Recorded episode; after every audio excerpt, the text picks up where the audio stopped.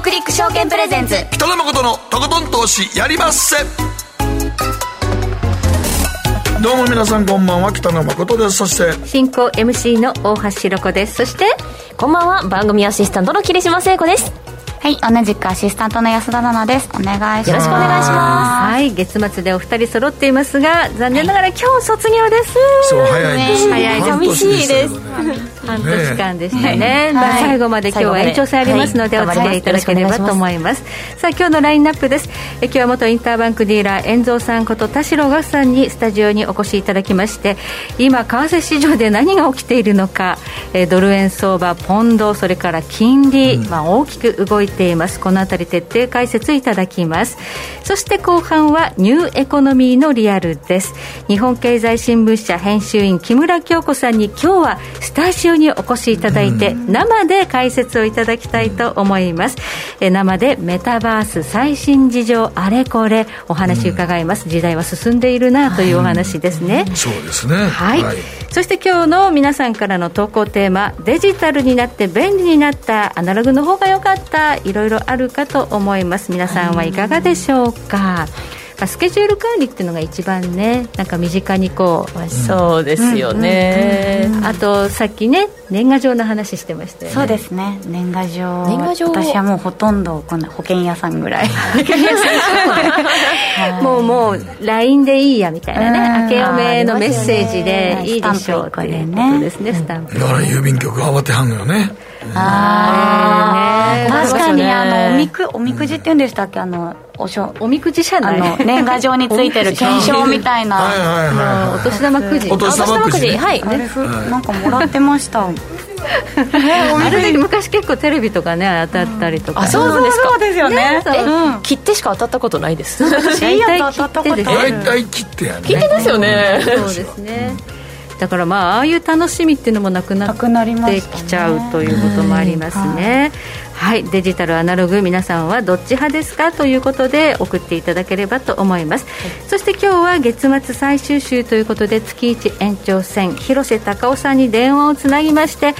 今もうアメリカの株もねものすごい下がりましたから、これどうしたらいいの？いつ買ったらいいのというお話ズバリん。教えていただきたいと思います、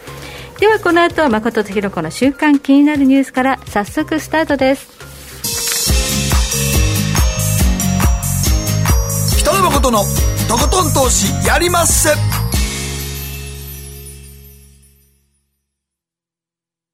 この番組は良質な金融サービスをもっと使いやすくもっとリーズナブルに。GMO クリック証券の提供でお送りします。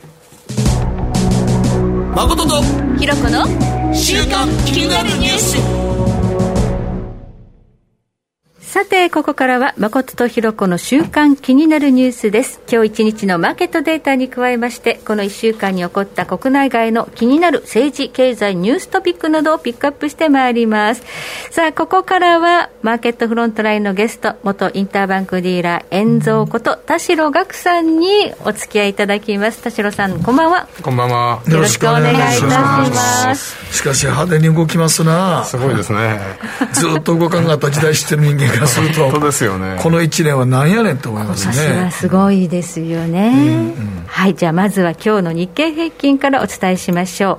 え今日は397円89銭安。2万6173円98銭で取引を終了しました。日経平均トピックスマザーズ、まあ、揃って今日はね安かったということになるんですが、えーまあ日本だけじゃないですからね、まああとなんかアップルが iPhone の増産しないっていうことで突然そこでアップル銘柄とか売られ始めて2万6000円割れましたよね。そうですね、あれあれでねみんなバタつきまして、なんか日本のね半導体関連も全部わーっとなんか一気に売られましたね、そうですね、アメリカもいよいよその企業業績が悪くなっていくんじゃないかということですよね、アップルが結構こう、これまでの、えーハイテクセクター、支えてたというふうにも言われてますからね。今夜がちょっと怖いななんて思ってたんですが、今ちょっとスタートしました、えーダウ平均は8ドル高ということで、そんなに大きく崩れてるって感じはないですかね。だいぶ売られてきたからね、ただ、ナスダックは4 50ポイント安という感じでスタートしてますやっ。ぱりねあのね、利上げが始まるとやっぱりナスダック系弱いですよね。そうですよね。グロース系はどうしても売られちゃうからな。あの今月9月っていうのは、その配当権利取りもね、結構期待されたんですけど、だめですね。まあ、配当取りとか入れ替えとか、あと、そうですよね、その先物買い、まあ明日明後日まだ出ると思うんですけど、まあ、そういうのがいろいろ工作して、一応、買い需要のが多いって言われてるんですけどね。うん買い需要が多い感じはでもでもなんかアメリカはね新年度スタートみたいなもんですけど、はい、でも9月10月弱いっすよねやっぱり。毎年、まあ、リーマンもあったもここですしね。いつもいつもなんかありますよねこの時期は。なんかすらあるよね。はいダウ平均、昨日は125ドル82セント安、2万9134ドル99セント、そしてその引け後にアップルが、うん。えー、iPhone14 の売れ行きがあまり良くないということで、うん、えー、増産計画を見直すというようなニュースがあったんですが、今オープンしている、えー、アメリカの市場、ダウ平均は今60ドル高ぐらいですね、うん、ナスダック総合はまあ30ポイント安という感じなんですが、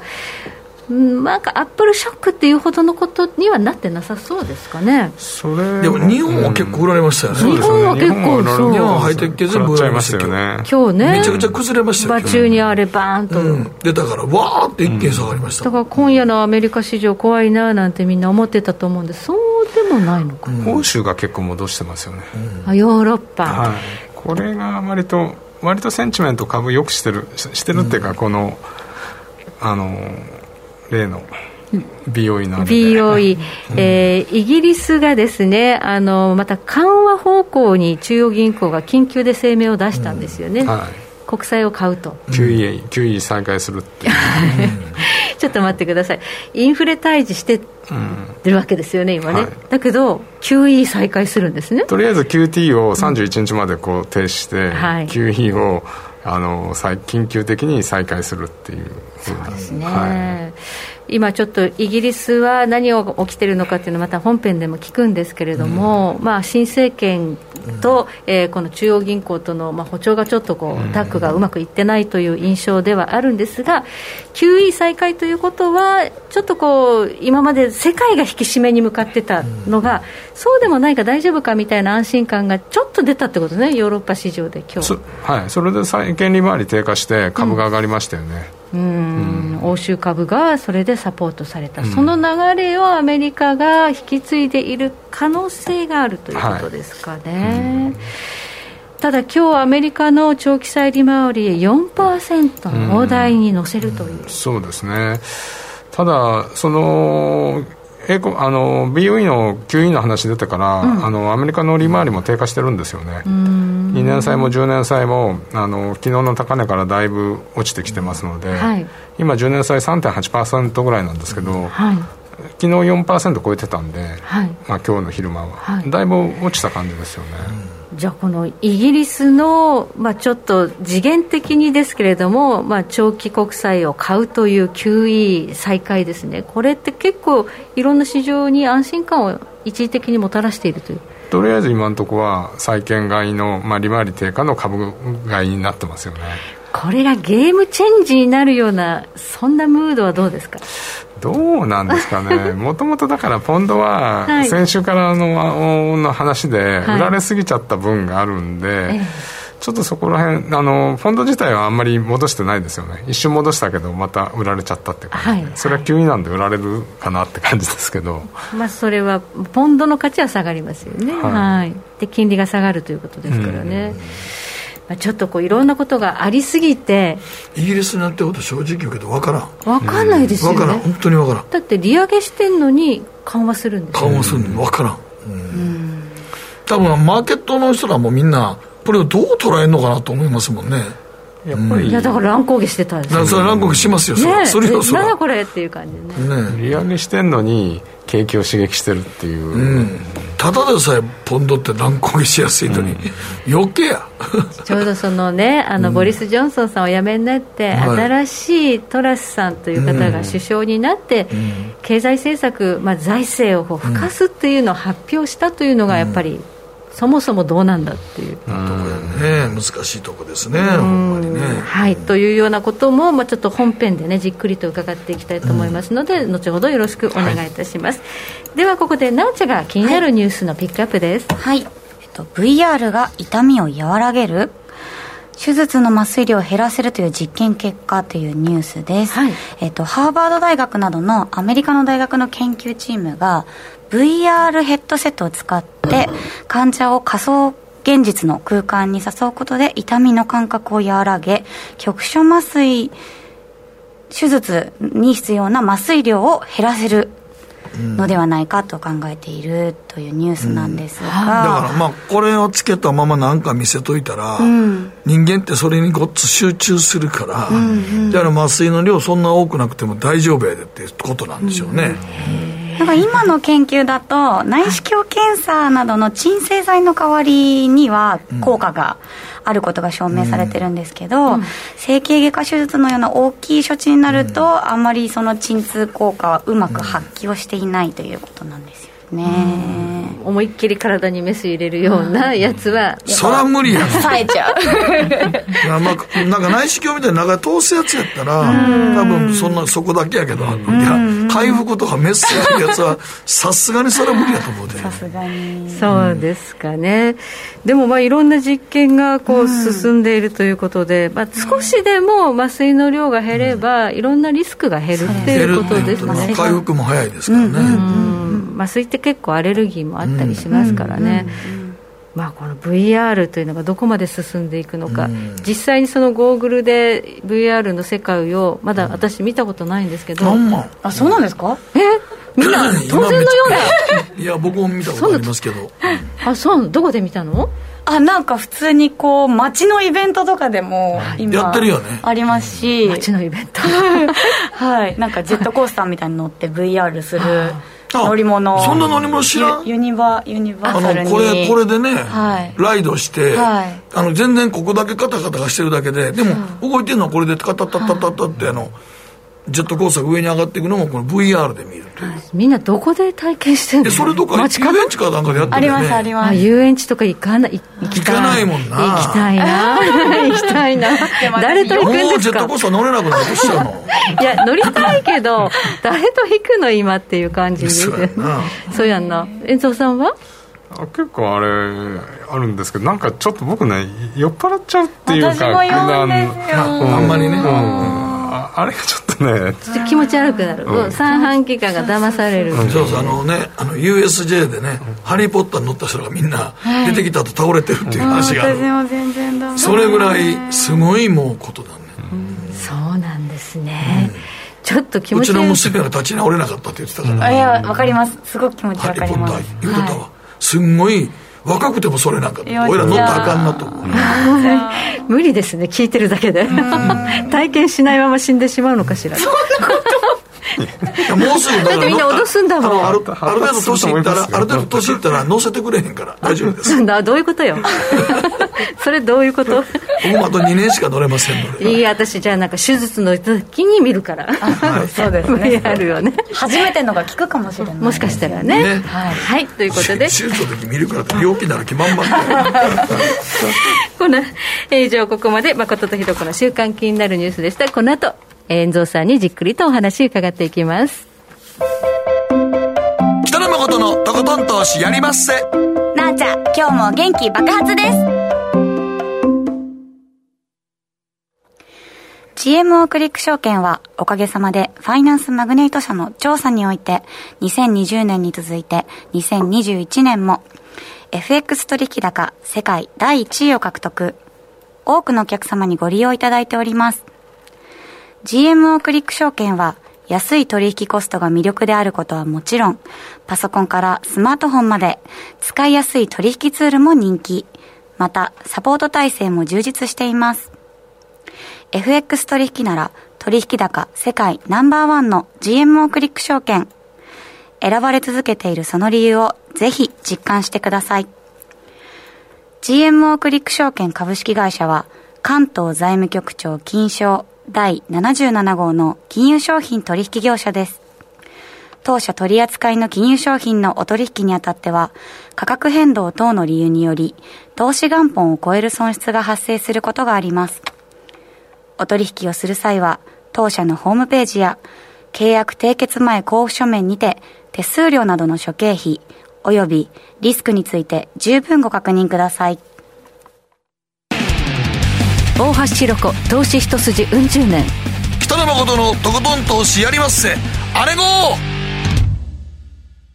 さて、ここからはマーケットフロントラインです。改めまして、元インターバンクディーラー、遠蔵さんこと、田代岳さんに伺っていきます。よろしくお願いいたします。さあ、今日のテーマ、えー、日本、アメリカ、ヨーロッパ、懸念材料続出の相場環境をどう乗り切るというふうにしてあるんですが、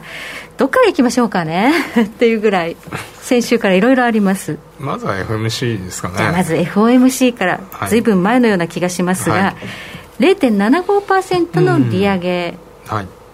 これは想定内ですね。これは想定内ですね、はい、うん。パウエルさんも比較的そんなにはそんなにまあ普通に高派でしたっていう感じで。まあ、マーケット注目したのはターミナルレートでどこまで利上げをするかということでこれが来年4.6%っていうことが見えたんで、はい、これで落ち着くかなと思ったんですけど意外にやっぱりそこから金利がバリバリ上がってきちゃってますよね。もう一段織り込みにいってる今年にもう4%超える4.4ってここにはなってるんで、はい、まあ、そこをあの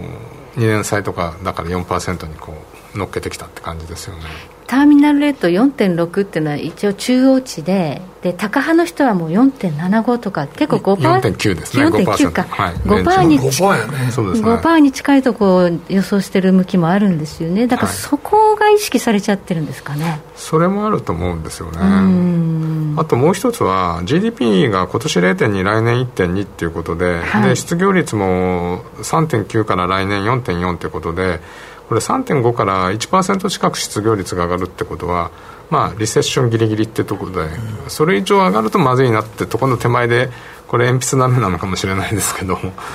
からそこら辺の、あの金利がもう一段高派に上がるっていうことと、あの来年以降の本当に景気大丈夫なのっていうこの2つの側面で株売られたんだと思います。そうですね、この FOMC の後から結構株の下落っていうのは加速しましたよね。うん。はい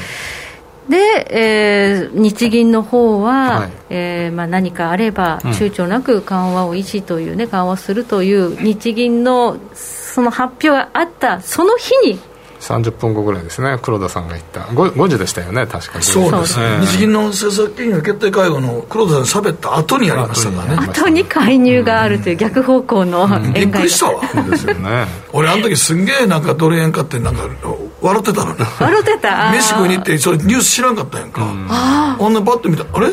何やこれ？マイナスなってるやんと思って。笑ってたのにね笑ってたよ午前中。残念でした。ね日銀なんか日銀の政策決定権あのタイミングはないよね。ない。あの時にだって、ね、日銀の金融会合やった後に、うん、もう何も現状維持です言ってたそれだと介入するなんて思ってないもん。そうですよね。みんな油断してたんですよ。油断したわあれは。ほんまに油断久しぶりに油断したわ、ね、東京時間も終わって、うん、5時っていうのはもうヨーロッパタイムですもんね。そうやねまあ翌日休日だったこともあるしそこら辺の警戒感も普通10時過ぎにあの今までドル買い介入だったんで中値終わった後なんですけどねそうなんですよね、うん、そうそう。大体10時20分ぐらいにあ来たかみたいな感じなんですけど。確かにあの日銀の後ドル円じりじりじりじり上がっちゃ、うん、上がってた。まこっちゃんの買いとかでね上がっちゃってたんで、うん、まこっちの買いでも上がっちゃってたんで。もうじゃあ俺実はもうだいぶ前から買ってたんで。あそうなん、それがだからずっとびっくりしたよほんまに。普通になんか打ち合わせあって飯食いってなんか戻ってきたらあれ？なんでマイナスになってる だってあの介入で5円ぐらいねそうや。落ちましたよね5円ぐらい落ちたからマイナスになったよ。でも結局なんかねあのヨーロッパ時間からニューヨークに時間行ったらまた結局ちょっと戻すことになりましたね。戻しましたね。うん。140円が143円まで戻ったからねやっぱり。140円がサポートされたってことが大きかったかもしれないですね。ねあれね、うん、もっと下行くんかな思ったらそこまで打てなかったんですね。一発目やったら78円落ちるかなと思ったんですけど。そう意外に落ちなかったんですよね、うん、でまあその後また144円台に今いるということで、うん、えー、まあ、一部には介入やってもあんまり効かないじゃないかという見方もあるんですが、うん、これについてはどうお考えでしょうか？うんどうですか？あのね、うん、僕は意外に聞いたかなと思うんで、えあの結局145円今今だに触れずにいるじゃないですか。そこまではいけない、ね、こんなドル買いなのに、はい。はい、でやっぱり黒線も円高ですし、はい、まあ、それもあると思うんですけど意外にこう聞いちゃ聞いたなっていう特に日本時間はドル円動かなくなりました、ね、そうなんですよね。介入すると動かなくなるんですよね。やっぱりヨーロッパ時間とかニューヨーク時間、うんにしか動かなくなった、うん、そうですね、日本時間ほとんどなんか買う動きもないし、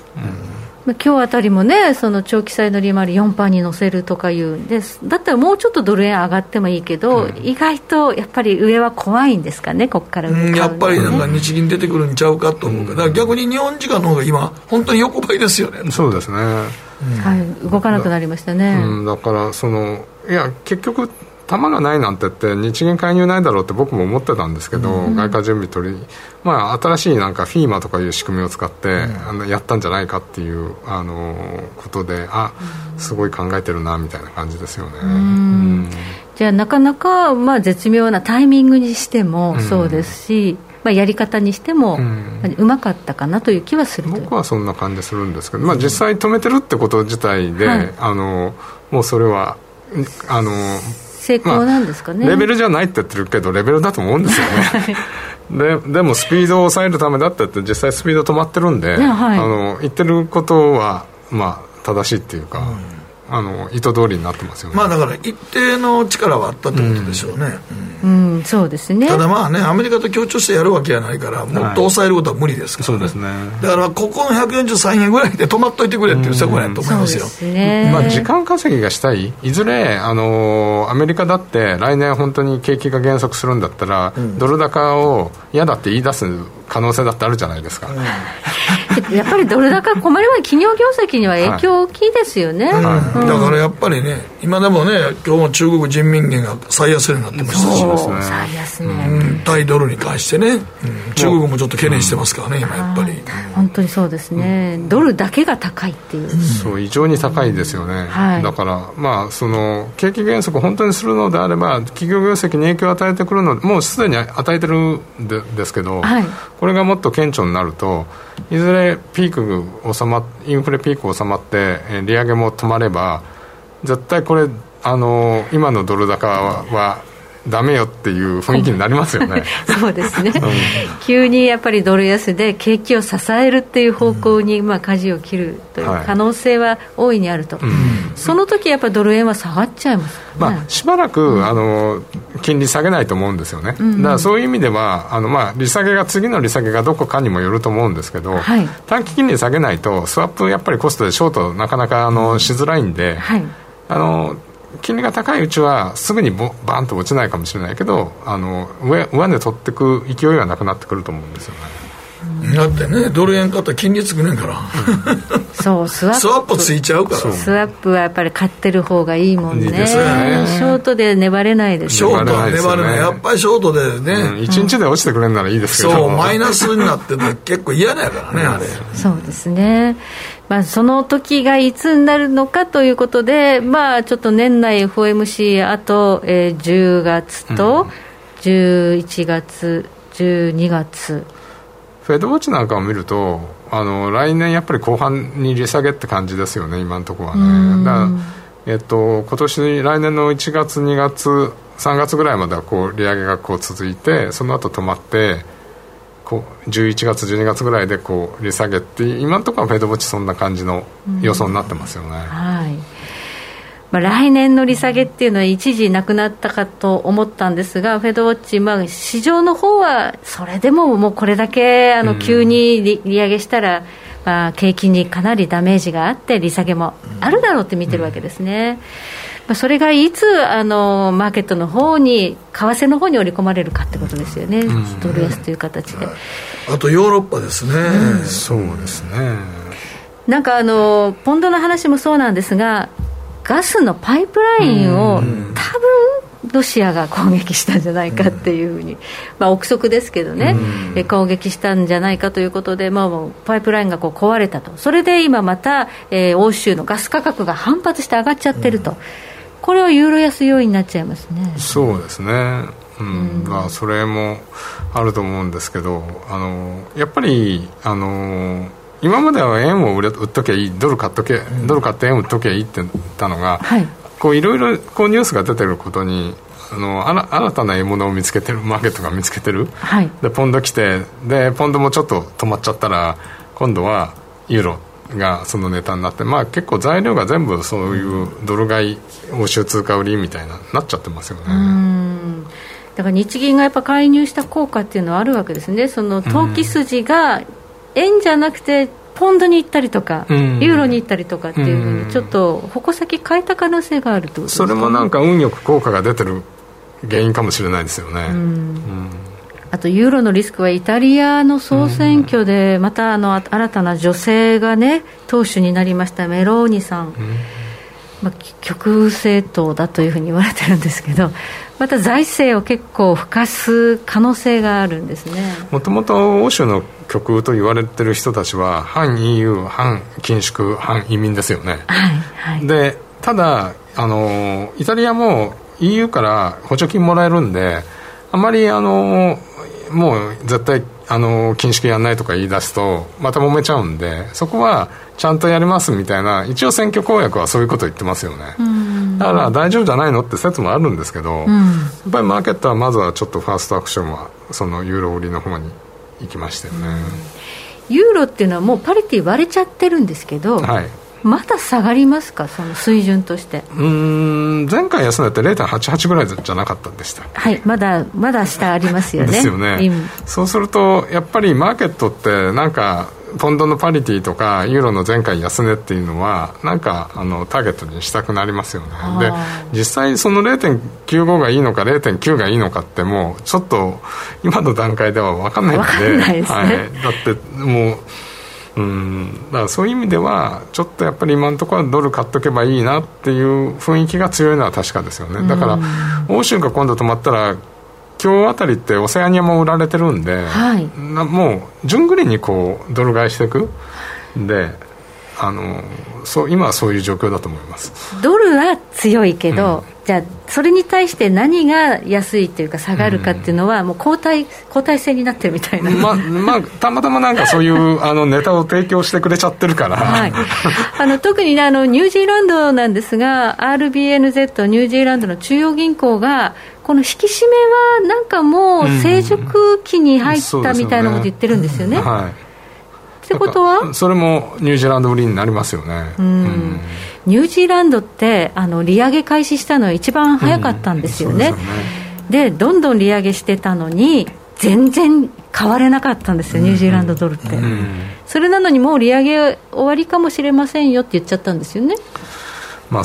結局はドルに今いっちゃってるんで、うん、新興国のも含めて。で年末ってドルを調達しなきゃいけないっていうかあのドル需要が強くなる。なんかよくあの年越し資金とか言いますよね、はい、でドル買いが起きる、う。ん、はい、だからそういうのもあって、はい、やっぱりどうしてもドルには今バイあのドル強いバイアスかかりやすいですよね。うんもうじゃあこの10月からの3か月っていうのはシーズナリティで見てもドル需要が強まる時期に入ってくるということですか、うん、えー、じゃあこのトレンドはまだ続くんですね。そうですね。あのやっぱりポンドとかも下抜けしちゃってるんで、はい、すぐに戻るって感じでもない。まあ一旦ねちょっと下げ渋ってはいるんですけど、はい、やっぱりドル高かなっていう気がしますよね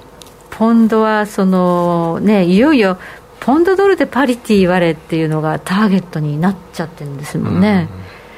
これ実現させるとこまでは多分いくだろう。今どれぐらいなんですか？ポンドドルポンドドルの水準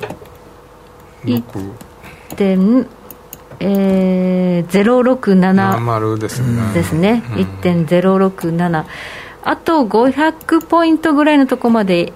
昨日一昨日下がってるんですよ、うん、1.0350ぐらいまでいってますよね。300ああと300ぐらいのとこまでいったのでもユーロの時もねパリティや1や1や言ったけど、うん、割りましたからね、そう割っちゃってるんです、ね、大体あの相場はそんなん言うてたら時オーバーシュートして、うん、深くいきますからね一度。そうなんですよね、だからひょっとしたらその0.96とか、はい、そんなんはうん、ありがちですよね、うん、うん、だからポンドはまだだからそのパリティ割れというのが出てきたけどまだ割ってないから。割ってないからそこまではやる可能性があるということでしょうかね。そうすると、まあ、ポンドとかユーロとか、あるいはそのもう利上げもそろそろ終わりのニュージーランドとか。ドルインデックスで見ると、2000年の高値が120いくつかな、これ121ぐらいなんですよ、うん、で、今、ドルインデックスって114ぐらいなんで、はい、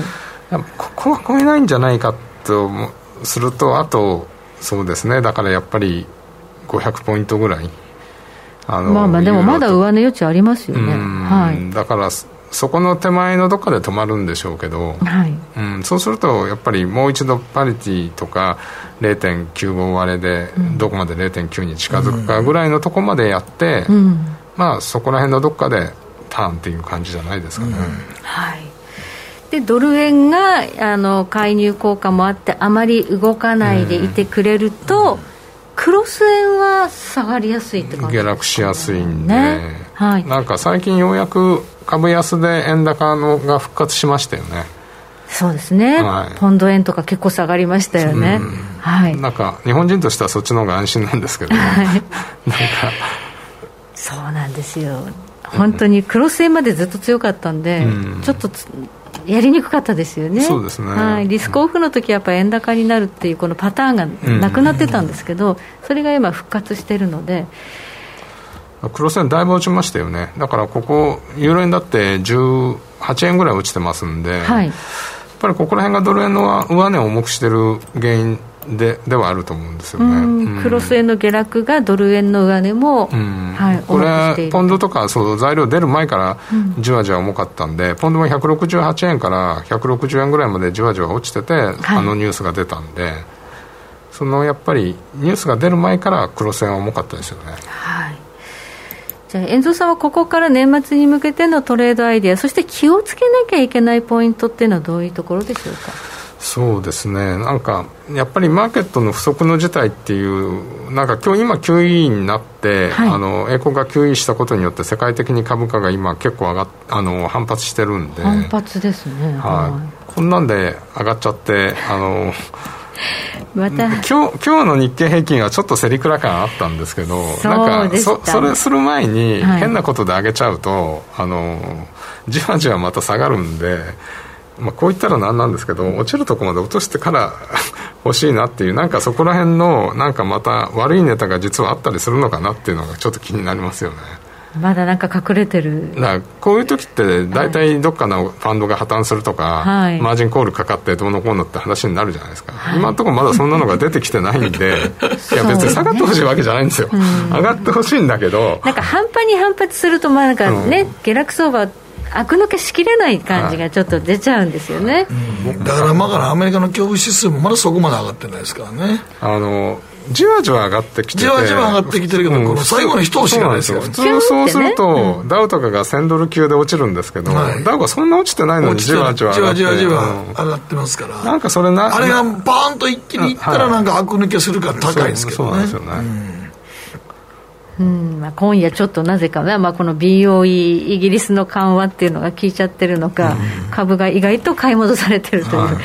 これは少しこう嫌な感じはありますね、うん、長引きそうだなという。そう逆に長引きそうな気がする。そういうことですね。11月ぐらいまでなんかこのままなんかずるずるなんかすんのちゃうのって思うな、うんはい、ガーッとね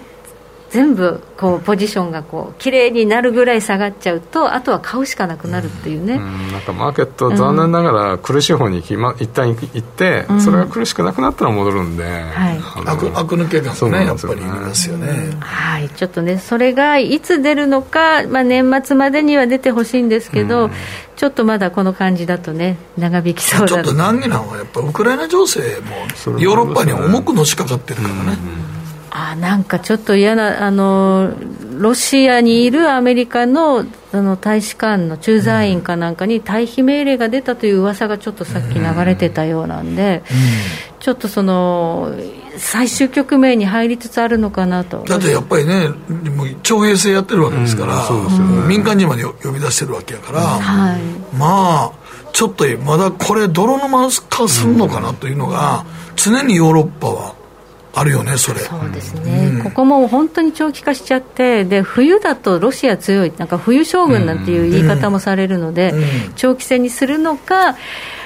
西側はどう出るのかというのが、ちょっとここも気になるところです、ね、そんで、まあね、天然ガスのパイプラインもそうですよ、ね、攻撃されて、攻撃して、また傷ついたから止めるよとかね、もうあれ多分自自作自演でしょ、多分やってることそうなんですよね。はい、ということで、ここまで遠蔵さんこと田代岳さんにお話伺いました。ありがとうございました。ありがとうございました。北野誠のとことん投資やりまっせ。なあちゃん、投資勉強するぞ。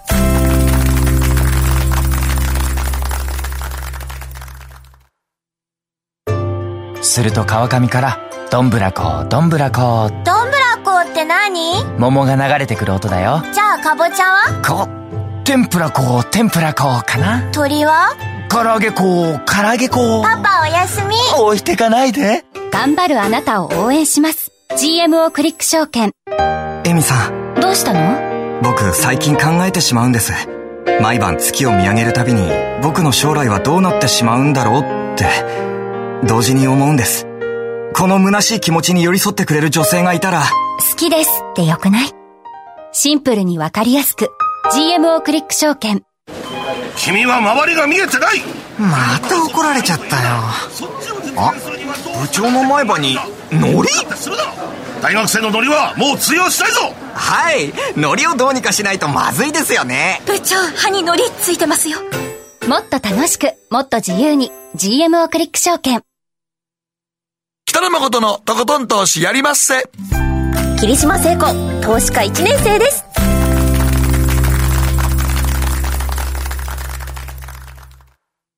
マーケットのリアルということで今日ははい。ニューエコノミーのリアルこれまであの事前収録をさせていただいたものをこちらで流してそれを受けてスタジオでトークという形をとっていたんですが今日はなんと木村京子さんスタジオに生出演ということでお越しいただいております。日本経済新聞社編集員、木村京子さんです。よろしくお願いいたしますえー、メタバースとか Web3 とかこういった関連のお話これまでもね伺ってきたんですけれども、はい、今日は生でこのメタバースの最新事情をいろいろと伺えるということで、はい、楽しみにしております、はい、よろしくお願いいたします。それではまずはこのニュースからご紹介してまいりましょう。東京大学はソニーグループや三菱電機など6社と協力し工学の専門教育を受けられるプラットフォームメタバース工学部を23日に開講しました。中高生の教育だけでなく社会人の人工知能 AI やデジタルトランスフォーメーションなどのリスキング学び直しに役立てるもので年間20万人の利用を目指します。さあ東大ですね。東京大学ですが東大がメタバース工学部というものを開講するというニュースですが、はい、これどんなところなんですメタバース工学部、うん、そうですね。まず対象が今読んでいただいたようにあの学生大学生ではなくて中学生や高校生がまず一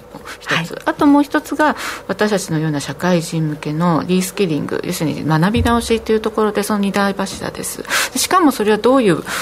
場でやるかというとこのメタバース、まあ、何とも話してますけどメタっていうのは超越の超ですね、はい、バースっていうのはユニバースの宇宙という意味のバースなので、はい、まあ、巨大な仮想空間というものを使ってそこを学びの場として、えー、工学エンジニアリングだけではなく例えば AI 人工知能デジタル DX あとですね企業要するにスタートアップとか、はい、そういうものをいろいろ学ぼうというような、えー、場ですを作ろうということで、すでに28日か今日なので開講してましたので、ちょっと見てみました。今まだ募集中なんですけれども、はい、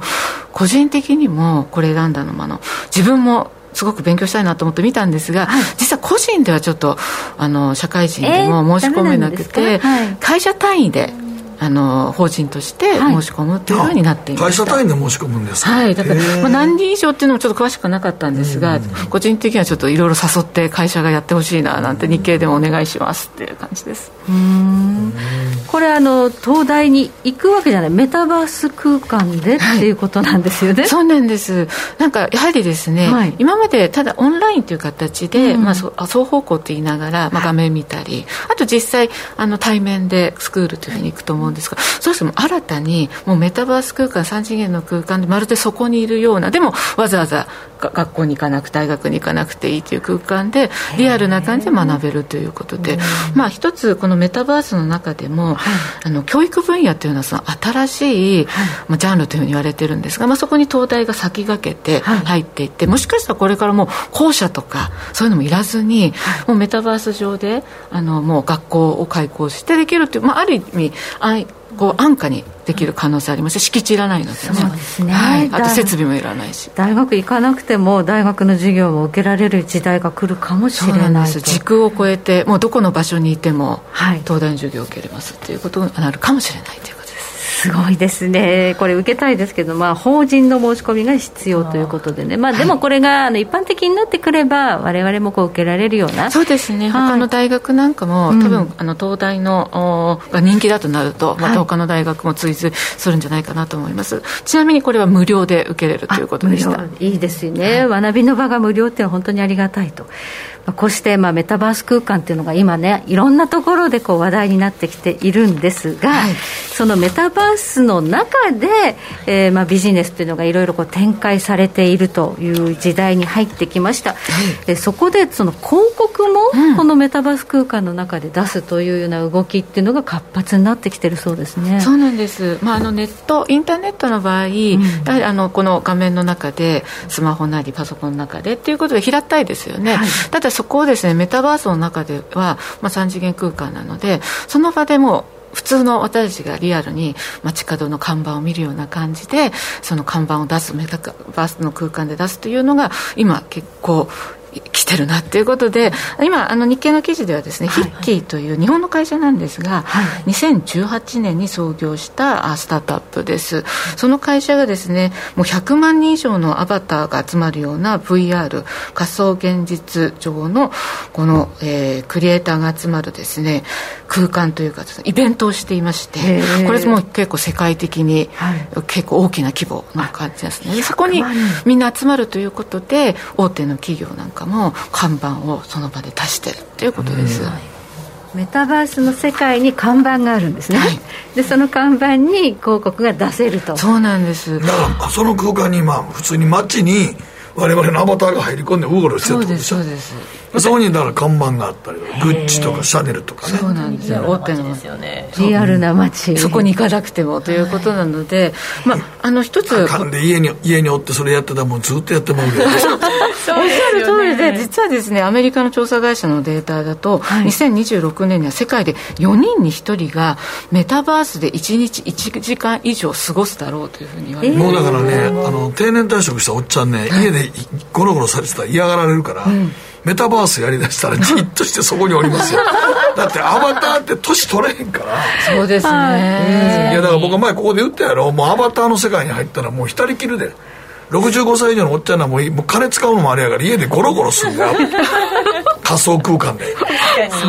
だって若いやん。仮想空間やったらまあ、いくらでも若いキャラクター自分のキャラクターでねアバターで。そうです理想の自分になれるので、非常に心地いい空間かもしれないです。なれますよ、はい。アバター同士喋るわけですから。はい。引きこもりますよアバターで。でもコミュニケーションその場でできると、はい、家でリアルに引きこもるよりかはまだまあ健全で健全ですよ、まあ、確かにね。でも自分が喋ってるのがアバターが喋ってくれてしかもでね電子ボイスですから。はい。はいそのアバターにおしゃれをさせたいとなると、そのアバターの洋服を買うだのなんだのっていうのがそうなんです。ねそこでそこまあ広告だけじゃなく、うん、実際買うってことでいうと、うん、ゲームの世界に、はい、実は今このメタバースの世界と高級ブランドハイブランドが入ってきていまして。そうだから集まれ動物の森がね。集まりなんかも集まりがもうだって。日本初の最たるもんですね。そうですはい、海外だとフォートナイトとかロブロックスとかあると思うんですけれども、うん、やってらっしゃいますか？人気のゲームですね。いや私やったことはないんですけど、周りの子たちがすごくやってますね。すごく人気のゲームですね。ねフォートナイトの場合ですと例えばフランスのバレンシアガっていうもうハイブランドが、はい。あの仮想のファッションブランドを設置したり、はい、あとロブロックスの場合でしたらアメリカのナイキやイタリアのグッチなんかがですねグッチの場合デジタルアイテムをその場で販売して、そうなんです、まあ、ここの良さって、やはり皆さんハイブランドですとリアルのショップってなかなかね見づらいじゃん、ね、今予約予約取らなあかんしえそうなんだ。そうよ。今。もう普通に行ってすっとブラッと入れないよ。コロナ禍もコロナコロナもあるから人数制限してますからああそうなんだ。なんか入ったことないわって感じですよね、恐れ多くてみたいな感じ。買わないのに入っちゃダメなそうですよね。ちょっとあの所在なさげな感じになるじゃないですか、はい、ただやっぱりこのゲームで普通若い人たちなんかがあの行ってるゲームの中にそういうハイブランドが入ってくるとハイブランドからすると今までリーチできなかった層にリーチできてでその若い方々もそういうふうに関心を持てば、まあ、自分が納得すると今のあの若い人たちお金出して買うっていうような傾向もありますのである意味販路も広がるし、若い人たちにとっても新しい出会いがあるということで、今非常に、えー、伸びているじゃあ企業もどんどんこのねメタバース内に、うん、なんかいずれ上場するのかな？あそうですね。実はですね最近のなんか情報によりますと、はい、シリーズへの資金調達70億円で完了ということなので、うん、今どんどんと新しい事業なんかに拡大しているという状況ですね、うん。はい、日本初ですから、非常に期待持てますよね、そうですね、はい、じゃあこのこのメタバース空間でのビジネスっていうのが、これからどんどんどんどん拡大していくという。そうなんです、まあ、アメリカのマッキンゼーカンパニーとか、はい、あとアメリカのシティグループっていう、まあ、大手の調査なんかによりますと、まあ、市場規模現在であってもおよそ720兆円から日本円にして1874兆円という試算もあるので。1800兆円？もうここまでいくとちょっともうどこまでがどうだっていう感じなんですけどでもこれがどんどん伸びるかつ4人に1人はみんなが使うようになる。で北野さんがおっしゃったように高齢者ももう裾野広がると、うん、今若い人たちが多いですけどかなりの人数になってくるんじゃないかねネットがわっと広がった時のような状況になります、ね、いやスマホを始めてね、はい、今なんかスマホってそんな使いにくいやんとか思ったやつ人らが70歳でも今スマホ使ってますからね。かえって便利で、ね、そうなんです、ええ、だから多分スマホで簡単にメタバースの空間でこれゴーグルとあのスマホさえあればできるってなったら一気に広がりますよ。おっしゃる通りでゴーグルもやはり今値段が高くてまあ重かったりいろいろあるんですけど、うん、そこ改良要するにそこがまあイノベーションなんですけど改良もしだしてくるとよりやっぱり高齢者なんかも使いやすくかつ安価になってくるということで、うん、さらに普及が期待できるということですね。そうなったら家からね、じゃ邪魔者扱い邪魔者扱いされた段階の世代が大量に、はい、メタバースの中にい。るという感じになってきて、はい、まあ、そこでビジネスがいろいろ生まれて出会いとかも生まれていくということになるんでしょうかね、そうするとこの空間の中で、えー、いろんなインフルエンサーなんかもね、あの出てくるのかと思うんですが、え。ー、聖国もねそのレースクイーンとしてはインフルエンサーとして、SNS のフォロワーたくさんいるけれども、うん。はい、今バーチャルのインフルエンサーの存在が大きいんです、まあ、コンピューターグラフィックスの CG を使った、はい、まあ、バーチャルヒューマンがインフルエンサーとして活躍しているということで、まあ、日本のあのこう会うという会社がですね開発したバーチャルインフルエンサー、今さんっていうあのちょっとピンクの髪型あります。ありますか、おかっぱでちょっと特徴的ですよね。よね。彼女なんかはあのフォロワー40万人ということで。40万人、はい、かなわないねでもこの子見てなんかアバターってどうか分からへんよね。リアルですよね。リアルすぎて分からない。びっくりしました。まあ本当にいそうな感じ。写真ね写真だけ見たらお前肌ツヤツヤやと思う、ね、本当にね 実在してそうな。若い子写真に写ってるみたいな。えこれれアバターなのみたいな、ね、そうなんです、うん、なのであの例えば私なんか結構ハイブランドとかあとファッションなんかでとヌーヌーリっていうあのドイツの方が開発したヌーヌーリっていうのが結構見るんですけど、彼女なんかも「ボーグジャパン」なんかのインタビューに答えて「肌が綺麗なのはなぜですか？クレンジンが大事です」なんてことをですね答えたりとかしてですね。もう本当にリアルなあの方と一緒な感じの扱いというふうになってますね。へまあ、そりゃ綺麗だろうと思いますけどね。そうですよね。泡がブサイクでどうすんの、バーチャルな中そうなんです。でそんな中で、まあ、高級ブランドのヌーヌリなんかも結構いろんなファッションブランドとコラボプラダさんとかディオールとしてるんですがやっぱり良さというのは、どうしてもリアルなモデルさんとかですと、どうしても、まあ、いろんなパパラッチなんか追いかけられる含めて、私生活など含めてですねいろいろとちょっとスキャンダルなどあったりするとなかなかこう企業としたブランドイメージっていうのを保つのが難しいところ、あれもうバーチャルの場合でしたらいくらでもコントロールができますので、まあ、日本の CM がアニメキャラが増えたと思いますよ。ましたね、はい、絶対スキャンダルないからああもうねアニメだからね。アニメでやってる限りはスキャンダルが生まれないでしょ、はいうん、なんか YouTuber とかさんとかも今 VTuber っていうバーチャルのそうやねんな VTuber ね。ね自分で出ないでですよねそうなんですよ、うん、アニメーションと連動させてっていうのになってるので、で逆になんかユーザーっていうか消費者側もその方がなんか感情移入ができるらしくて、はい、自分の理想のものと反映できるのでやっぱりリアルですと自分のちょっとあの意に沿わないというかちょっと違うななんて思うとちょっと距離感を感じるらしいんですけどかえってバーチャルの方が親近感が湧くなんていうことになってもリアルを超えてしまって すごいことになりそうだなって感じです、ね、バーチャルの方が親近感湧くっていうのがちょっと感覚的にまだねピンとこないんですけど、ね、でもでも言ってみたら、えーうん、そのアニメキャラとかはね、うん、VTuber とかは、まあ裏切らないって感じが高い、ね、心理的に言うと裏切らない、ね、裏切らない。だってだって年も取れへんし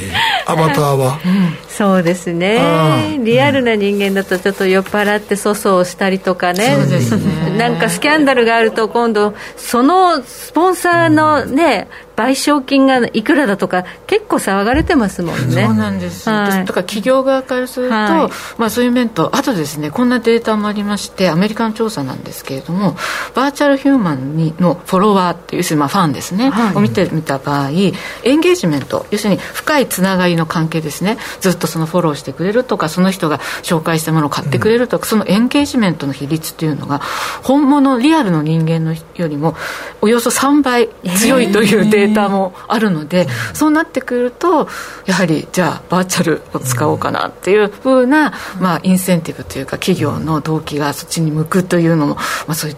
わからないでもないなっていう感じですね。ちょっともうじゃあこれからタレントさんとか芸人さんとか女優さんとか大変ですね。バーチャルのねインフルエンサーの方がいいなんてなったら。バーチャルモデルのエージェントまでありますからね、えー、ああるんですよ。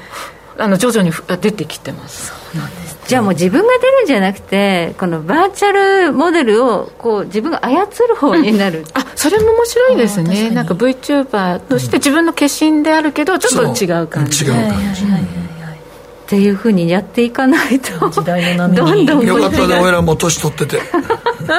仕事なくなるでもう一通りもうね誠さんはまあいいかな もう僕はもうあの 僕はもうあのあのゴーグル見て、はい、家家の中でじっと楽しんでるだけですから、はい、これを仕事にしようなんても思ってないんで。でもそんなん言うてるうちにだってほら日本、ね、NHK のニュースかって人工知能喋ってるやんもう。あそうなんです朝の朝のニュース人工知能喋ってるおっしゃる通りで日経も日経電子版あの昼と夕方あの AI アナウンサーが、うん、今トライでやってます、ね、やってますか。だんだんねあの我々の仕事もなくなっていくただまあ人工知能のアナウンサー打ち込みじゃないと読めないからアドリブ期間から今のところ。そうなんニュースの原稿を読むっていうのができるけどはい、でもとなんかこう急なことが起きた時とか。だから逆に人間のリアルの能力っていうのがすごいかしあのすご希少価値になってくるんじゃないかななんて気はしてきますね。そのタレントというか、はい、そのこう能力というのが、はい、瞬発力みたいなとこですかね。あとそう臨機応変とか。はいということで、まあ、本当に時代はどんどんどんどん変わっているなというお話でした、えー、今日は木村京子さんにスタジオにお越しいただきました。また次回もぜひスタジオでよろしくお願いします。解説いただきたいと思います。解説どうもありがとうございました。北野誠のとことん投資やりまっせ。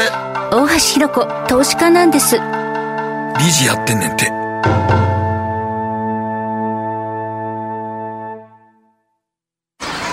先生好きって10回言って。それ10回クイズでしょ。いいから。じゃあ好き好き好き好き好き好き好き好き好き好き。僕も先生好き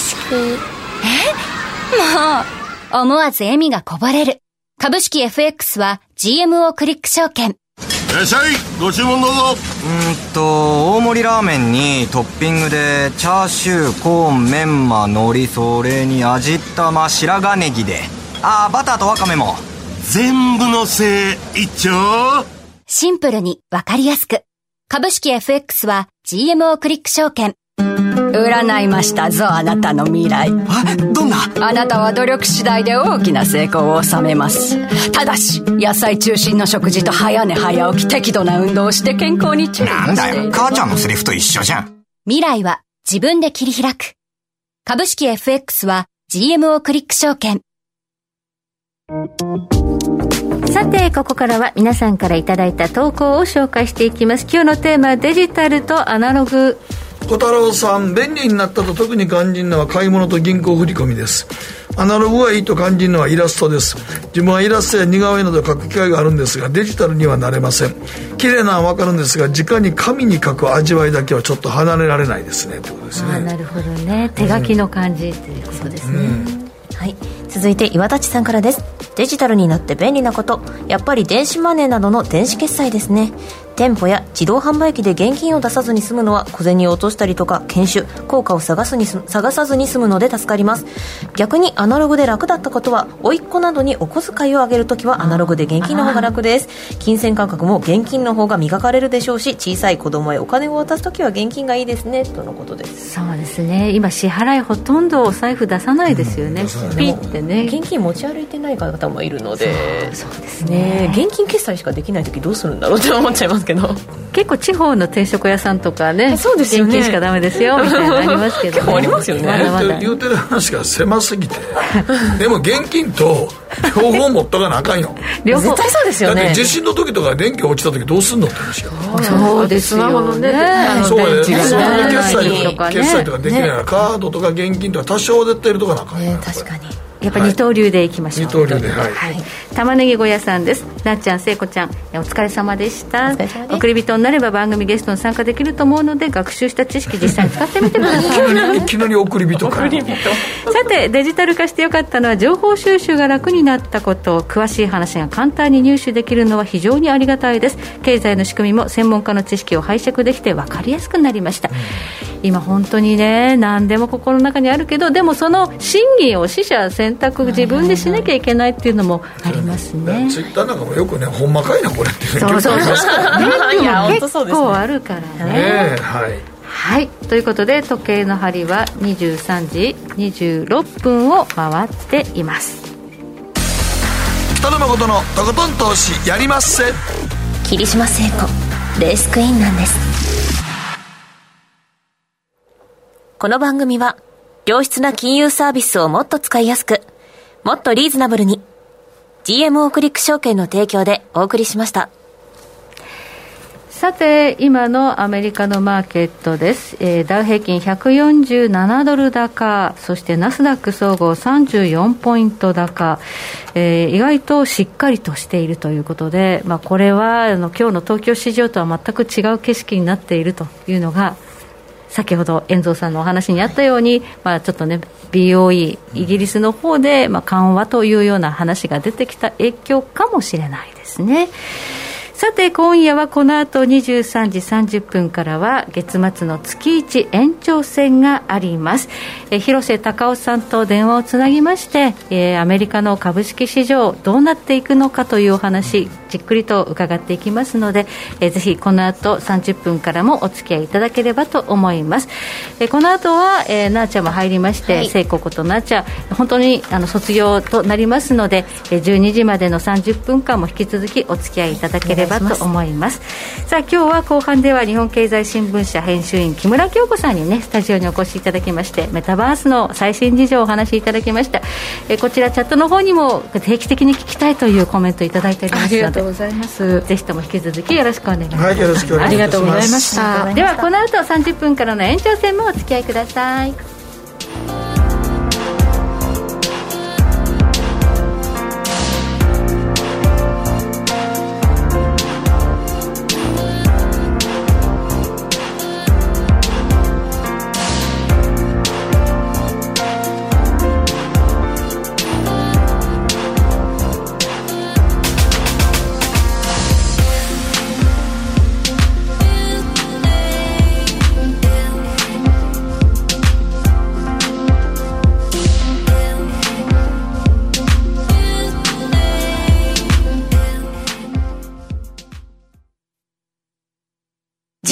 クリック証券プレゼンツ。北野誠のとことん投資やりまっせ。月一延長戦。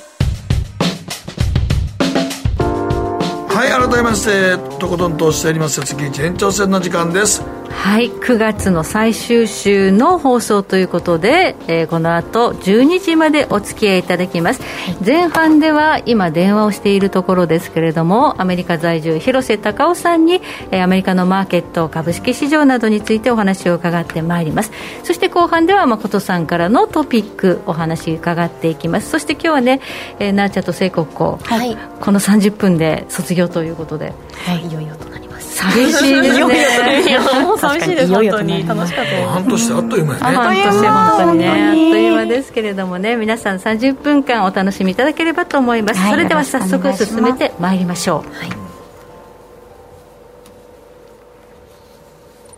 はい、この番組は良質な金融サービスを。もう一度。はい。この番組は良質な金融サービスをもっと使いやすくもっとリーズナブルに GMO クリック証券の提供でお送りします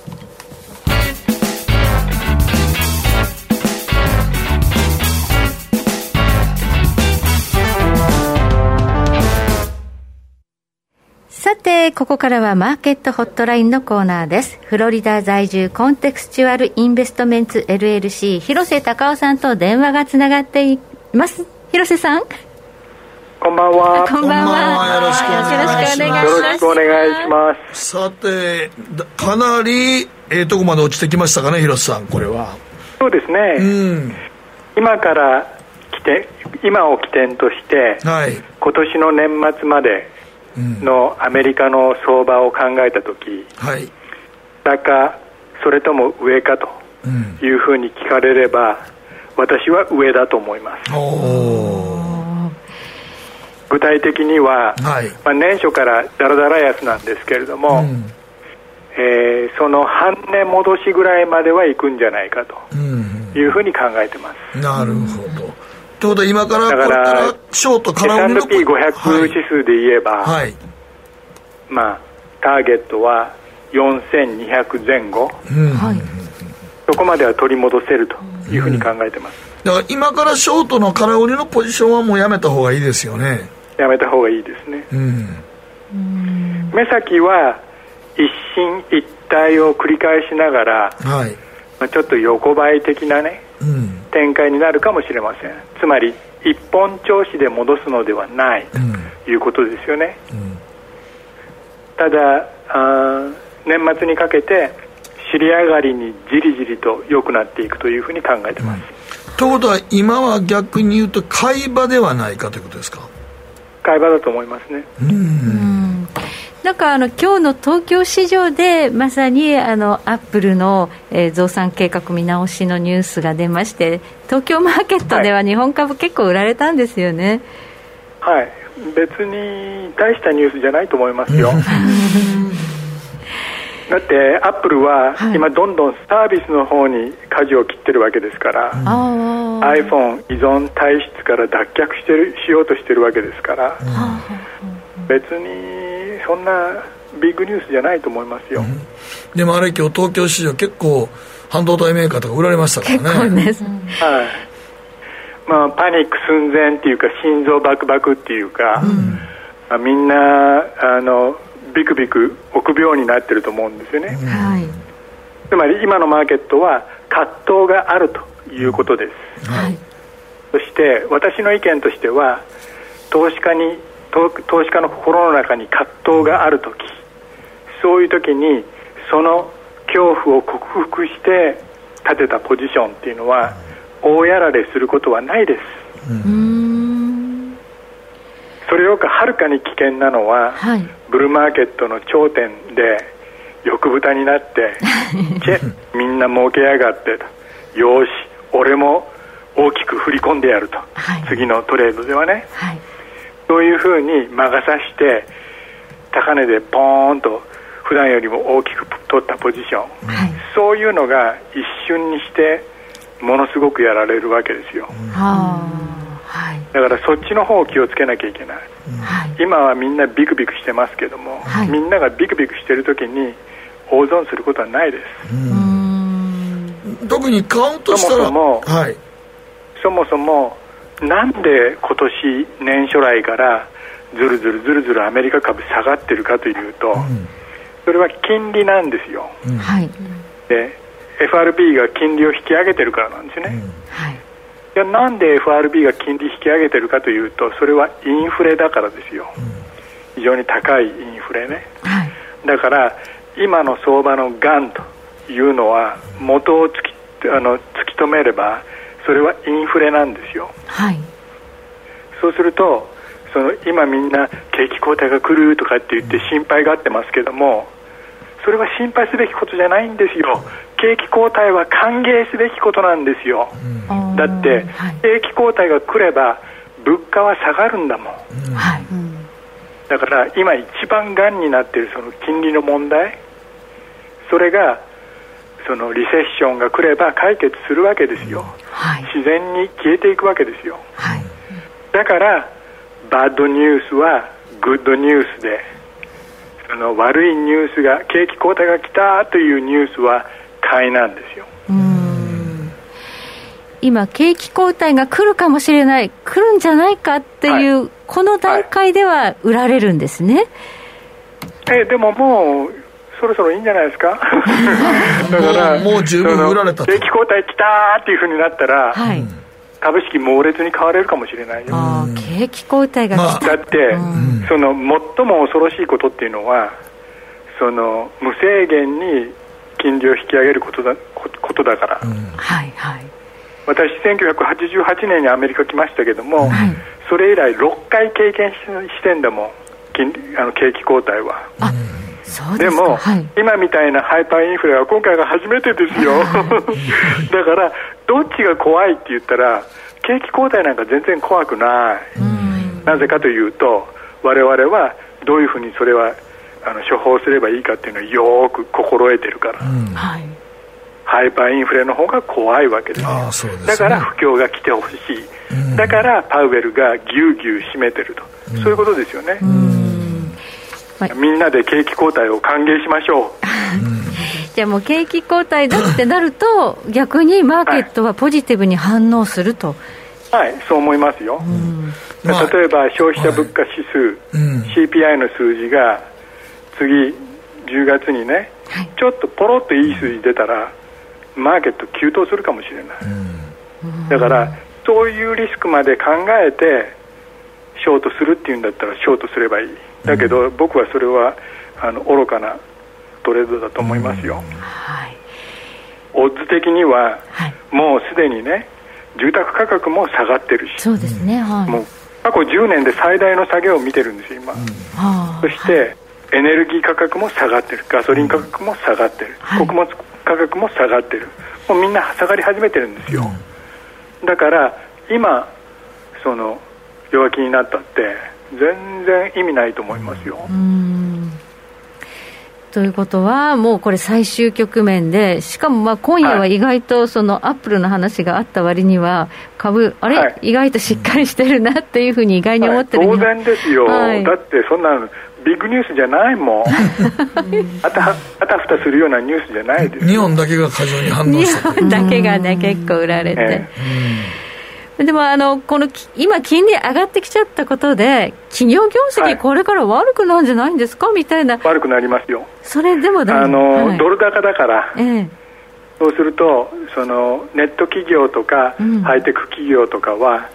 そのアメリカ国外でも売上高がたくさん立ってるんで、はい、そうするとそういう、まあ、 GAFA 的なね大型株ほどそのドル高の打撃を受けますよね。次の決算はボロボロじゃない、はい、でその決算がボロボロだったら買いですよ。なぜかというと悪いニュースバッドニュース is a good ニュースだからまあ、の相場のあるやつよね、まあ、アメリカ来てからもう何年も経ってますけれども、うん、何回かあるんですよ、はい、こういう経験、うん。はい、そのグッドニュースもグッドニュースとして投資家に受け止められて、はい、同時にバッドニュースもグッドニュースと。すべてグッドと。いうふうにあの都合よく解釈する、はい、だだからマーケットが底入れするっていう時っていうのはそういう感じなんですよ。で今は景気後退はこれからはグッドニュースだというふうに織り込まれるはずです。だから悪材料出尽くしみたいな悪材料出尽くしみたいなもんですかやっぱりそうです、もうね。大体そのヘトヘト相場で悪材料の出尽くしになる時っていうのは、もう相場は知ったらしまいで、うん、その悪いニュースが待ち構えてたところにスポーンと入ってきたらそれは、あの相場反転の証拠ですよね、うん、確かにここまでの下落相場の中でドルがすごい強いっていうのは、結構みんな現金になっちゃってるって可能性もありますもんね、はい、はい、だから買う余力は結構あると。はい。まあ、あのぎくしゃくしてますけどね、イギリスとかね、その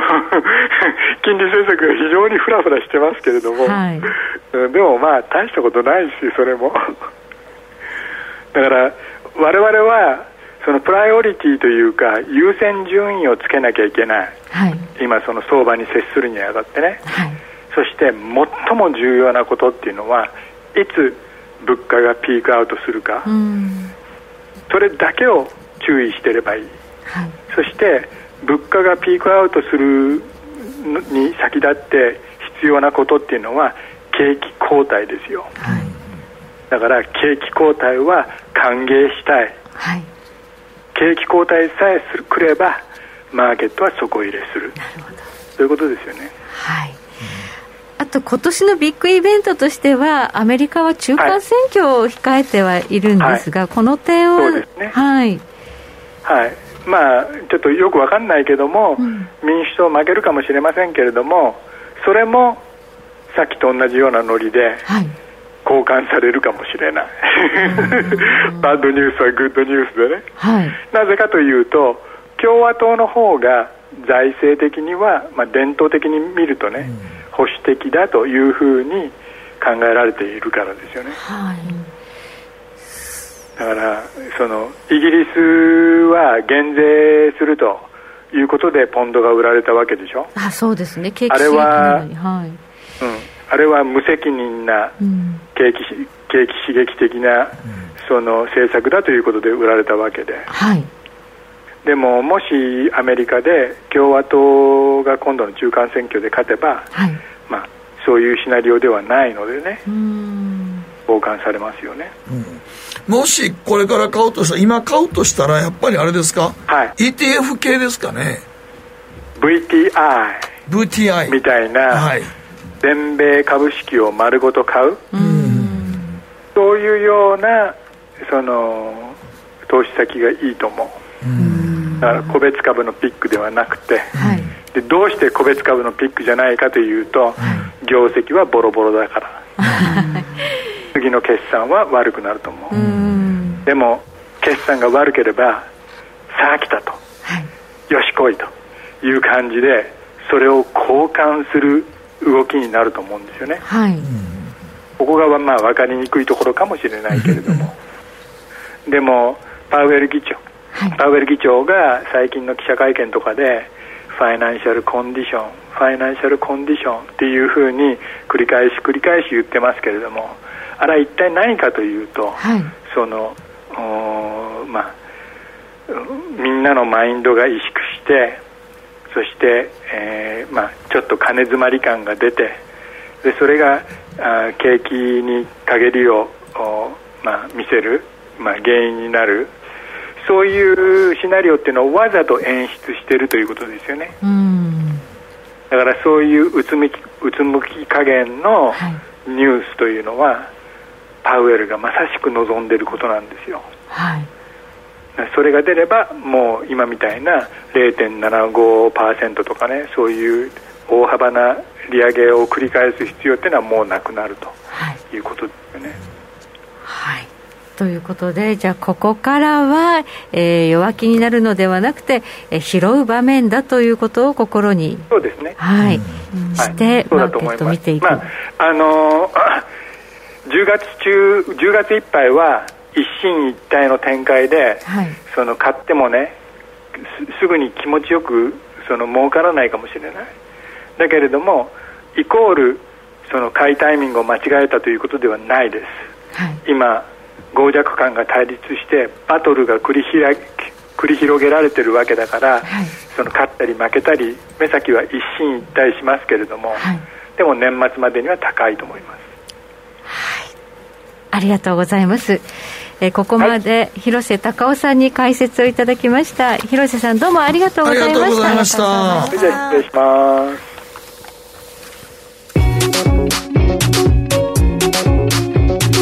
北野誠のとことん投資やりまっせ。月一延長戦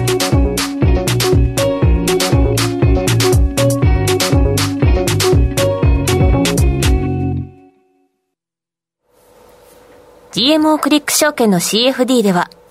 日本225や米国30など、世界各国の主要な株価指数、原油や金などの商品、レバレッジ ETF、リート ETF、外国株など、世界中の金融資産を買いからも売りからも手数料無料で手軽に取引することができます。今まで気になっていた世界中のあの指数、あの銘柄、あの商品に投資ができます。パソコンからスマートフォンまで高性能なトレードツールも魅力。CFD も GMO クリック証券。GMO クリック証券株式会社は、関東財務局長、金賞第77号の金融商品取引業者です。当社取扱いの金融商品のお取引にあたっては、価格変動などの理由により、投資元本を超える損失が発生することがあります。お取引をする際は、当社のトーンホームページや契約締結前交付書面にて、手数料などの諸経費、及びリスクについて十分ご確認ください。北野誠のとことん投資やりまっせ。月一延長戦。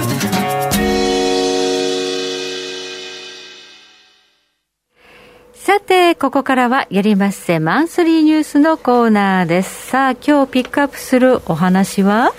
はい、えー、為替介入と岸田総理のニューヨークの演説ですね。はい。はい。岸田総理ニューヨークで演説したんですけども、はい。まあなんか日本で言った時とちょっと違って強気ないことを結構言ったんですよね。はい。確かに。うん。はい。えー、日本抜けで就任した時におっしゃってたのは、なんか、そう成長と分配っていう話してそう成長と分配って言ったんですけど、うん、あれがちょっと市場のみんなマーケットから分配？そう成長わかるけど分配って何みたいな。そう分配っていうのはどういうことですか、うん、それ考え方としてはあまり資本主義というか、うん、じゃないですよね、ないですよね、はい、はい、だからちょっとなんかこれ思ったんですけども岸田さんの言葉ってなんか耳障りええこと言ってんねんけど、うん、でっていうのが多いのよね。ででっていう。いやだからまあこあの安倍総理の元総理の国葬の時も国葬はしたいって言ってたけど、国葬を反対派の声も耳を傾けたいとか言うねんけど、どっちやねんと。もうやりたかったらやったらええしと思うねんけど、そういうことをなんか耳障りよく言うけど、結局じゃあどうすんのっていうのが、岸田さんの言葉からあんま分かれへんのよね。うん。だから今僕らも積み立て NISA なんか、ええと思うけど、日本にはね、2000兆円ぐらいの個人金融資産が口座に眠ってるけど、1割ぐらいしか投資してないのよね。200兆、200億円ぐらい、200兆円か。私は投資してないから、もっと投資してほしいって思ってんねんけど、それやったら、株式の取引税の2割を1割にしますとか、はいはい、そっちの方がもっとこういう、強気な、みんな行動に移しやすいのに。具体的ですよね。具体的に。はい、行動に移しやすいので、そういうことは言わないのよね。んなんか、妙に税金取ろうかとか思ってたりするから。金融所得課税の増税の話がちらほら、やっぱ聞こえてくるんですよね、うん、やるんじゃないかみたいな。そう、うん、そうすると、やっぱりその投資にお金とか動かしたくないよねってね、うん、儲かってもどうせ税金上がるかもしれないんでしょ？なんていう、なんかそんなマインドですよね。マインドになっちゃうのよね。はい、そうです。ニーサなんかも、ほんまにもっと枠ガッと広げちゃうとか、したら、ね、なんか中途半端なよね、やってることが全部。うん、だから NISA の枠があるからあの今まで投資してなかった人がじゃあ自動的に投資するかってそうじゃないですよね。そうなんですよあのもう NISA に投資してると将来いいことあるよ。だって株は上がるんだからさ、うん、上がるためのことは僕はやるんですよって言わなきゃいけない。そういうメッセージやらなあかんねんけど、うん、まあ、NISA も開いてほしい そ欲しい、欲しいだけなんですよ。だから、それでみんな開いたら、じゃあどうなんのって、いや、だから株式の譲渡税を1割に減らしてから、皆さんどんどんどんどん株式投資やってくださいねって言ったら、みんなわっと買いに来るのに、ニーサとか使って口座も広げるのに、そこがないから、結局、希望は言ってんねんけど、じゃあ具体的にどうすんねんってのがあんねん、俺。得意のお願いです、ね、そうやね。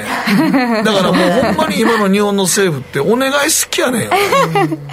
違うねん。だからもっと投資環境広げたかったらこうしましょうっていう具体策をみんな聞きたいねんけど、結局どうしたいのって思うのよね、うん、制度を良くしますよだけじゃダメですよね、じゃあそれの上でね我々が本当に将来ね、うん、えー、得するのっていうこと考えちゃいますね、うん、若い世代の方ね。そうなんだよね。2歳やんでいいことあんのってちょっと思っちゃいますいや、本当だね。ね、僕ら今日ね、半年間やってきて、僕ら今、君らは絶対今から2歳やってた方がいいよって、はい、俺ら言うのよね。はい、そう、さっきのアメリカの VTI もなんかコツコツ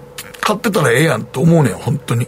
だけど、日本の場合、そこにもう一つ、じゃあそれを税金下げますよっていうのは、絶対財務省の傀儡となってる岸田さん言わないねんけど、本来なら、そっち下げてあげた方が絶対みんなバッといくのに。そうですね。簡単やねんって。至って、ね、そこはもう全く言わないからね。うんはい、うん、まあ、アベノミクスがあの海外で非常にこう、ね、人気だったのは分かりやすかったんですよね、今まであのその日銀っていうのがすごくこう、ね、引き締め的であって緩和をしなかったんですけど、安倍さんがなって日銀の総裁も黒田さんになって、それで大規模な緩和をやりますから、だから日本に投資してくださいっていうふうに、やることをちゃんと明確にアピールしたんですだから安倍さんの時はあれが株価がみんなガーンと上がって為替も円安にガーンといったから、みんな分かったんですよ。あ、これは本気なんだなと。本当に、もうこんなに緩和やる日本見たことないないわ。っていうぐらい本気やったらみんなだから、78円ぐらいのね、ドル円が80円前後やったやつがガーッと一気に円安になったのは、あれは本当に本気でやるからってなったんですよ。日銀動かしたからなんですよね。ところが今、その黒田さんの任期が来年までということになるんで、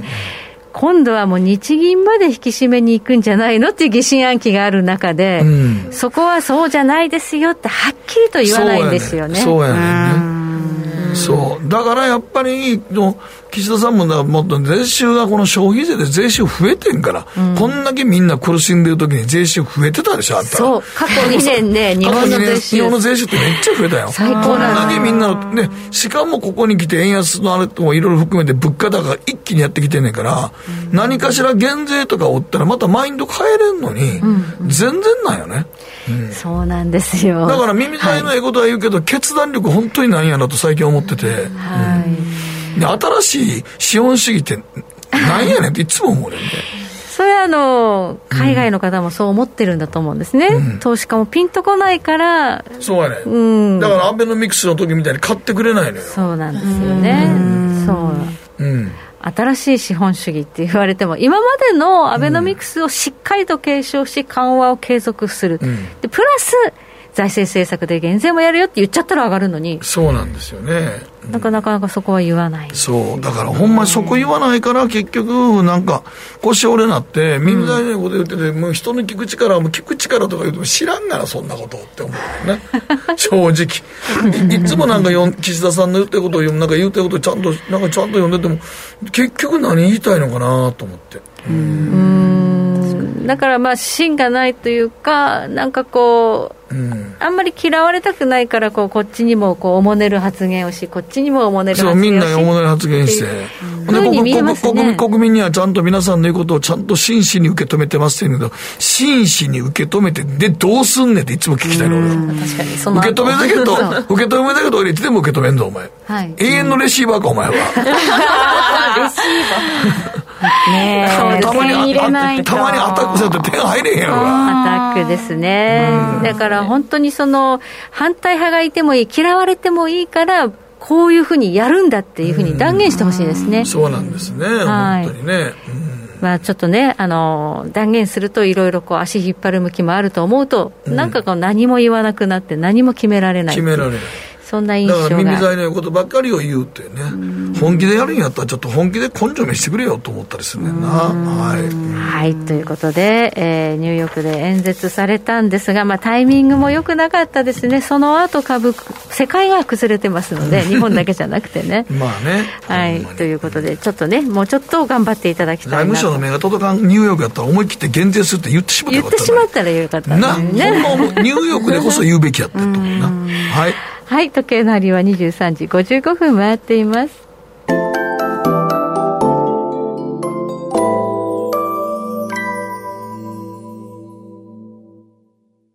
さてそろそろお別れの時間が近づいてまいりましたこの番組は良質な金融サービスをもっと使いやすくもっとリーズナブルに GMO クリック証券の提供でお送りしました。はい、ということで今日でね、いよいよお二人とお別れということで。はい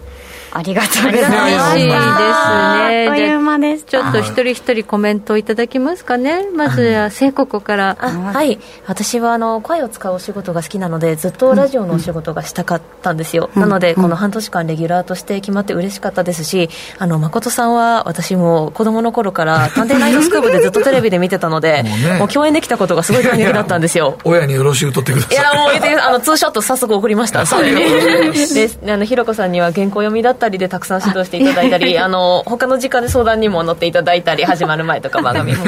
本当にありがとうございます、この番組あの、まあ、時事ニュースだったり経済ニュースがやっぱ絡んでメインに絡んでくるので自分でもテレビやあのウェブでニュースをチェックすることが多くなってなのでこの習慣だったり、この番組で勉強したことを今後の仕事にもつなげていけたらと思います。はい、はい、ありがとうございます。一緒にやりましょう、はい。ありがとうございます。なあちゃんは？はい、えー、私はもうラジオも投資も本当に全くの初めてで、まあ、投資家1年生ということで、まあ、半年だったんですけれども、あの、今度からはあの一リスナーとしてちゃんと投資家2年生3年生になっていけるようにあのせっかくこういう機会をいただいたので、頑張っていきたいと思うのと新たな投資家1年生をこう埋めるようにこう成長してまたいつかご一緒できたらいいなと思っております、いやいや、ほんま2人ともにね、さっき言ったようにね今今のうちから積み立て NISA やっててほしいですよね あとあアメリカのあの、ね、米国の BTI を買ってほしいです、はい、ちょこちょこ積み立てて。なおちゃん、なんか口座開設、あそうなんです、積み立て NISA の口座開設、町、町ですよ、ね、申し込んでということで、はい、あと、まあ、あのお二人とも原稿読み、最初はすごい私もドキドキして聞いてたんですけど、大丈夫かなと思ってたいやいや、でも両方ともうまくなりましたよね。本当に上手になりましたよね。はい、ということで、たった半年だけど、すごい成長が見られたということで。またどこかでぜひね、はい、共演できるように、はい、思っております。引き続き、レースクイーンのお仕事も、はい、頑張ってくださいね。はい。寂しいですけれども。考えたら、レースクイーンの方とお仕事って、もうこの年になってやれると思わんかった。もう、ええメイドの土産や。我々、我々にとってもね、貴重なね、はい、ゲホゲホしない。ゲホゲホしない。ということで、えー、本当にお二人どうもありがとうございました。ありがとうございました。では皆さんまた来週お会いいたしましょう。はい、もう10月です。